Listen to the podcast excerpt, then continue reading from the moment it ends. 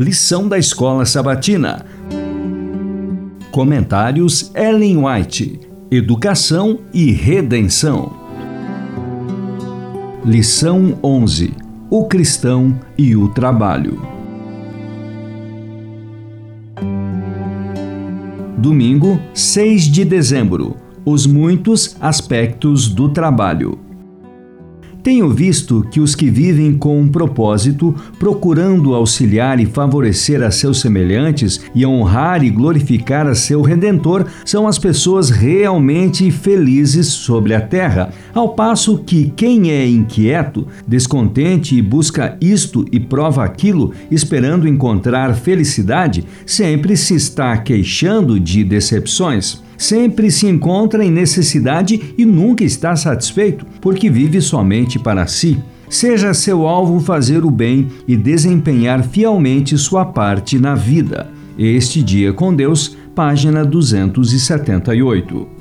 A senda do trabalho indicada aos habitantes da terra talvez seja dura e fatigante, mas é honrada pelas pegadas do Redentor e aquele que segue esse sagrado caminho está seguro. Por preceito e exemplo, Cristo dignificou o trabalho útil. Desde seus mais ternos anos, viveu uma vida de serviço. A maior parte de sua existência terrestre passou-a em paciente trabalho na oficina de carpintaria de Nazaré. Nos trajes do operário comum, o Senhor da vida palmilhava as ruas da cidadezinha em que residia, indo e vindo em seu humilde labutar, e anjos ministradores o seguiam enquanto ele andava lado a lado com os camponeses e trabalhadores, sem ser reconhecido e nem honrado.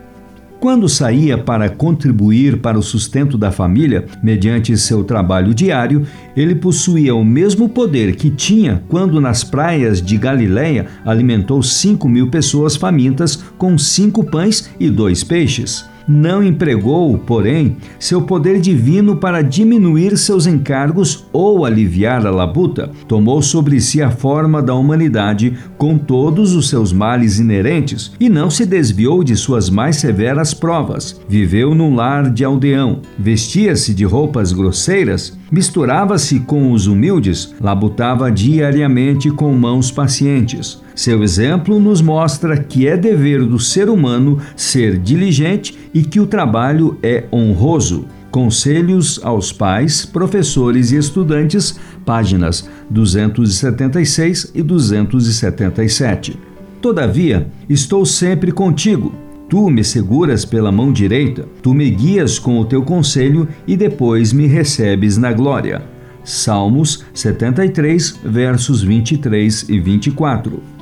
Antes de empenhar-se em qualquer obra importante, lembre-se de que Jesus é seu conselheiro e que é seu privilégio lançar sobre ele toda a sua solicitude. Não deixem Jesus no segundo plano sem nunca lhe mencionar o nome e chamar a atenção de seus amigos para aquele que está ao seu lado para ser seu conselheiro. Não lhes considerariam seus amigos desrespeitosos, caso se achassem ao seu lado e nunca lhes dirigissem a eles nem neles falassem. Nossa alta vocação, página 28. Uma religião que não é prática não é genuína. A verdadeira conversão nos torna estritamente honestos em nosso trato com os semelhantes, torna-nos fiéis em nosso trabalho diário. Todo sincero seguidor de Cristo demonstrará que a religião bíblica o habilita a usar seus talentos no serviço do Mestre. Mensagens aos Jovens, página 72.